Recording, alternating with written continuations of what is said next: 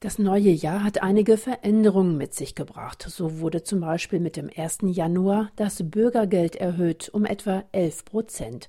Kritiker dieser Entscheidung führen an, dass in keiner Branche ein ähnlich hoher Lohnzuwachs zu verzeichnen sei. Doch wie geht es konkret den Menschen, die auf Bürgergeld angewiesen sind oder aufstocken müssen?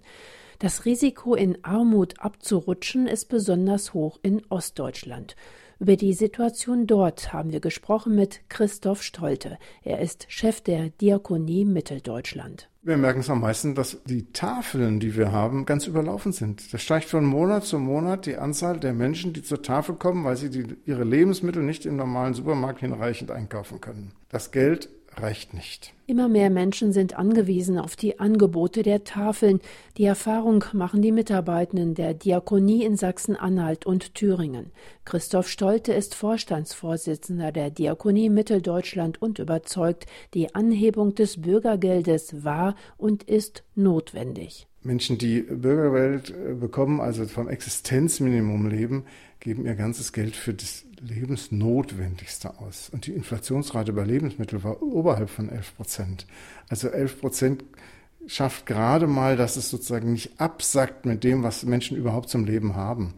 Und das gehört zu einem Sozialstaat, dass Menschen zumindest auf einem ganz niedrigen Niveau in Würde leben können. Zwar ist die Inflationsrate insgesamt gesunken im Verlauf des vergangenen Jahres, doch die Preise für Lebensmittel bewegen sich weiter auf hohem Niveau.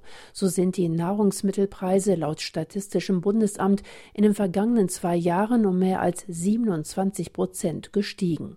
Die Preissteigerungen treffen nicht nur Bürgergeldbezieher, betont Christoph Stolte, sondern auch Menschen mit geringem Einkommen. Und da Ostdeutschland europaweit zu den Regionen gehöre mit dem größten Niedriglohnsektor, sei hier die Not besonders groß. Viele Menschen verdienen nur den Mindestlohn oder wenig darüber. Wir haben auch viele, die trotz Arbeit noch aufstocken, also zusätzliche staatliche Leistungen in Anspruch nehmen müssen.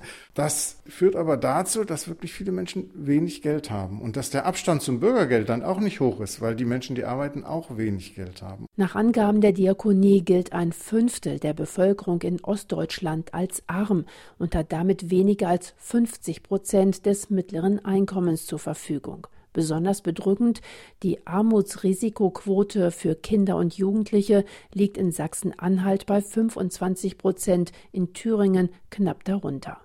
Die geringen Löhne wirken sich weiter aus auf die Höhe der Rente. Engpässe im Alter entstehen besonders dann, wenn Pflege notwendig wird. So können nach Aussagen Stoltes mittlerweile 36 Prozent der Pflegeheimbewohner in Mitteldeutschland den Eigenanteil nicht selbst finanzieren und sind somit angewiesen auf Sozialhilfe. Das ist entwürdigend, das ist auch für die Leute beschämend, sagen, ich habe hier 40, 45 Jahre gearbeitet und jetzt brauche ich Betreuung und Pflege aufgrund von Alter und Krankheit und muss jetzt einen Sozialhilfeantrag stellen.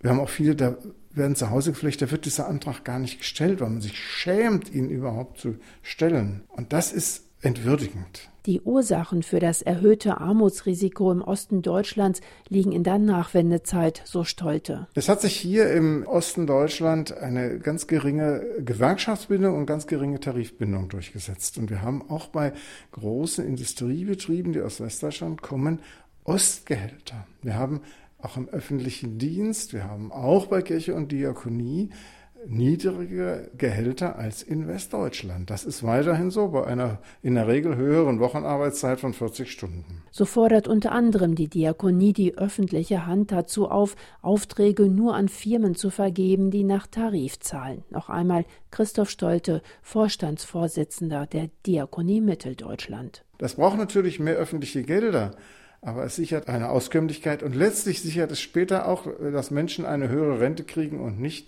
wieder auf Sozialamtsleistungen angewiesen sind. Angewiesen sein auf Bürgergeld. Mehr Infos zum Thema finden Sie auch in unserer Audiothek unter erfplus.de.